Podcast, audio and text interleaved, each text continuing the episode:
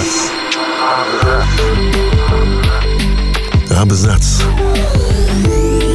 О книгах и писателях.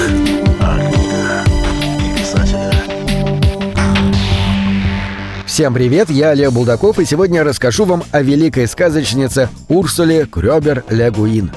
Урсула Легуин – одна из самых титулованных женщин в мировой литературе. Любой разговор о ней журналисты и критики начинают с перечисления заслуг. Например, премий, которых за всю жизнь она получила столько, что и не счесть. Только наипрестижнейшая среди фантастов Хьюга доставалась ей трижды.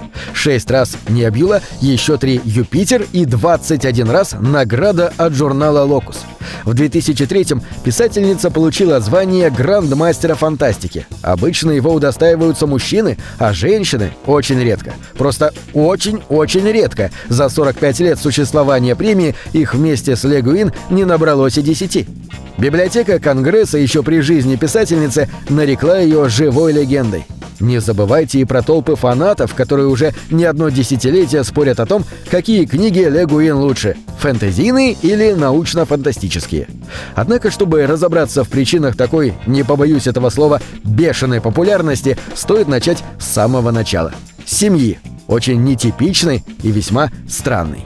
Легуин, а тогда еще просто Урсула, родилась 21 октября 1929 года в семье антропологов Альфреда и Теодоры Крёбер. Второй брак для обоих, у каждого имелись дети от предыдущих супругов.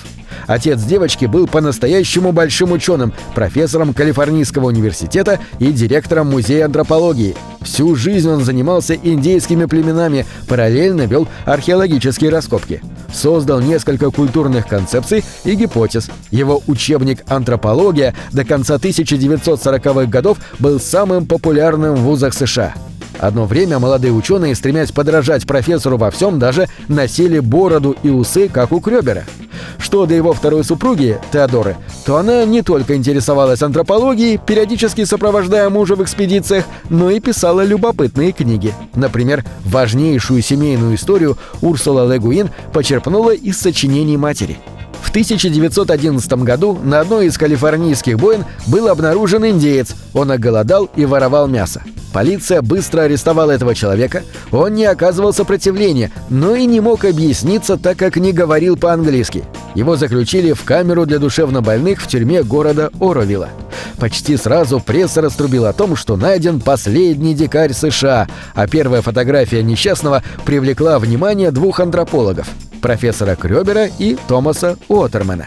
Еще до встречи с индейцем ученые установили, что он представитель племени Яха – но каково же было их удивление, когда чуть позже они поняли, что он потомок, а возможно и последний носитель языка вымершей южной ветви Яна. Не доверяя белым людям, индеец, чтобы защититься, скрыл свое настоящее имя, поэтому исследователи придумали новое – Иши, что на его родном языке значило просто «человек». Иши поселился в музее антропологии, где в будние дни изучали его язык и традиции, а по выходным позволяли принимать желающих познакомиться с ним. В 1914 году антропологи решили отправить Иши в родные места – долину Дир-Крик, но в ходе экспедиции выяснилось, что индеец болен туберкулезом. В течение двух последующих лет его состояние ухудшалось, и в 1916 году он умер. Чуть позже биографию Иши написала Теодора Крёбер. Если вы хотя бы отдаленно представляете, о чем повествуют романы и рассказы, вошедшие в серию «Земноморье» или тексты Хайнского цикла, то сразу поймете, насколько сильно эта история повлияла на образ мысли Урсула Легуин. Ведь почти все, что она писала, за редким исключением, посвящено либо одиночеству чужака, либо проблеме контакта, вернее, невозможности сблизиться с другим, в философском понимании этого слова, в силу культурных и исторических различий. Впрочем, сама писательница испытывала схожие трудности. Ее постоянно пытались вписать в понятную систему. Свою карьеру она начала в узкой мужской нише научной фантастики. Однако первые же тексты, рассказ 1962 года «Апрель в Париже», а затем и отдельные новеллы и первые наброски хайнского цикла привлекли к ней внимание. Многие были удивлены, почему автор выбрала столь нетипичную для женщины нишу. Феминистки до сих пор поднимают имя Легуин на древко, ведь ее героини не просто хороши и бесстрашны, а по-настоящему равны мужчинам.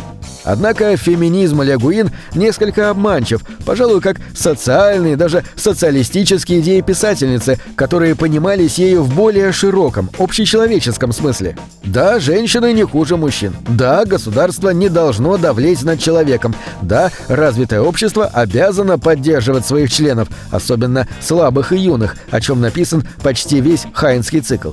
Вот к чему следует стремиться всем нациям.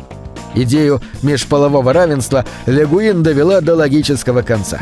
Герой одного из ее лучших романов «Левая рука тьмы» 1969 Джен Лиаи, будучи посланником Земли, попадает на загадочную планету Зима, населенную андрогинами.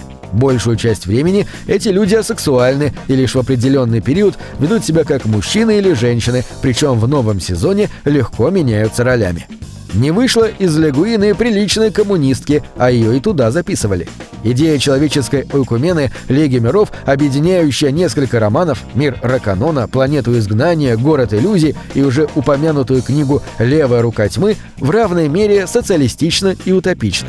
Лига не диктует своих условий. Она лишь объединяет инопланетные расы, давая им возможность торговать, меняться знаниями и технологиями, однако ее просвещенное и совершенно не тоталитарное существование само по себе удивительно и маловероятно.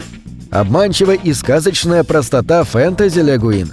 Кроме типичных для этого жанра персонажей, колдунов, магов и драконов, в основе текстов лежит мощнейшая философия языка – ее земноморье, цикл, включающий правила имен, волшебник земноморья, гробницы Атуана, Тихану и другие книги, крепко завязано на поэзии, мифологии и слове.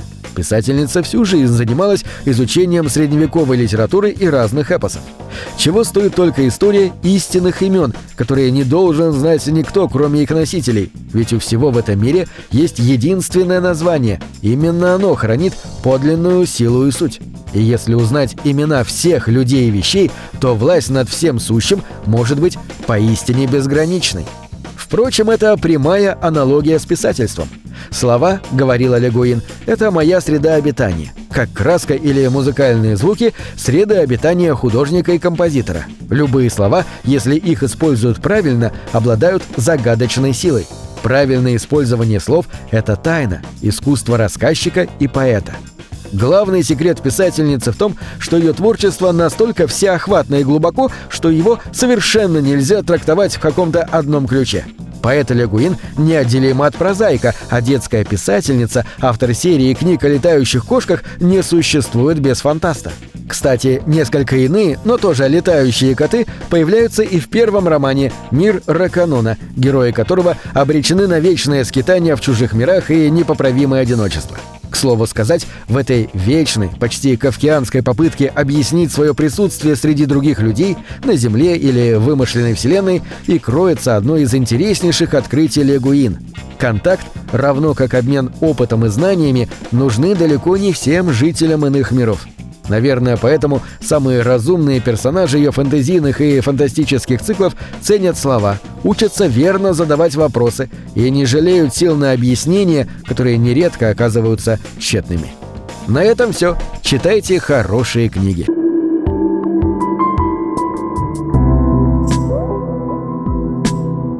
Книги — это двери, что выводят тебя из четырех стен — с ними ты проживаешь другие жизни, а свою умножаешь в тысячу раз. Тысячу раз.